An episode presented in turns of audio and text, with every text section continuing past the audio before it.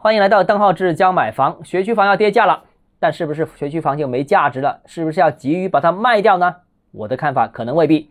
所谓啊，墙倒众人推，鼓破万人锤。现在的学区房是天天被人骂啊，天天说要贬值，但其实我说学区房没有这么值钱，或者说未来要跌价，已经说了很长时间。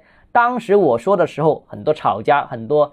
人还不认同，还在评论区骂我，但现在他们不但没骂我，而且还在这个话题上说话声音更大。但是到现在为止，我反而要说一些反话了。为什么说反话呢？跟大家分享三点。第一个，招生政策是改了，名校名额是不保了，学位房的房价跌是肯定的，这个没问题，我同意啊。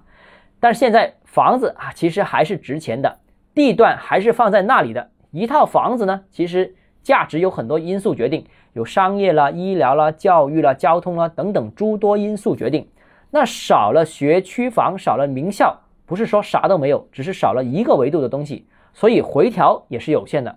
回调也是只是回调学区这一部分内容而已啊。那况且呢，现在大学区制并不是肯定不能读名校，而只是说碰碰运气。以前是百分之百能读的，现在抽嘛，你碰运气了，所以就不至于学位房。不值钱这种夸张的言论，明显这是抢眼球啊！我觉得没什么客观性。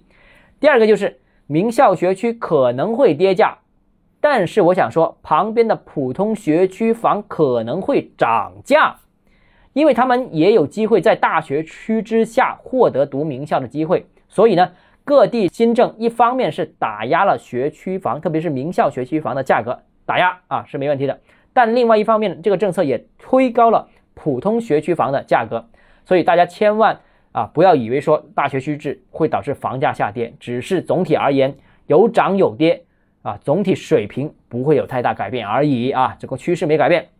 第三点，名校如果是大包围的学区，那就值钱了，因为它就算小学区也好，就算大学区也好，价格价值还是在这里。举个例子啊，比如广州的老东山这个片区。清一色的名校，就算在这个片区实行大学区制，划一大区，举目一看，全部都还是名校。所以这些地段采用大学区制是不好使的。全市如果采用大学区制的话，那这些板块反而是变成了还更有前景、更能保证的一些区域，所以它的价格有可能因此而更进一步。所以学区房不是不值钱，未来学区房还是有价值的，看你怎么挑啊。就算学区不是名校，也有它的价值，不需要急着卖，降点价值而已。好，今天节目到这里。你如果个人购房有疑问，想咨询我本人的话，欢迎私信我，或者添加我个人微信邓浩志教买房六个字拼音首字母小写这个微信号 d h e z j m f。我们明天见。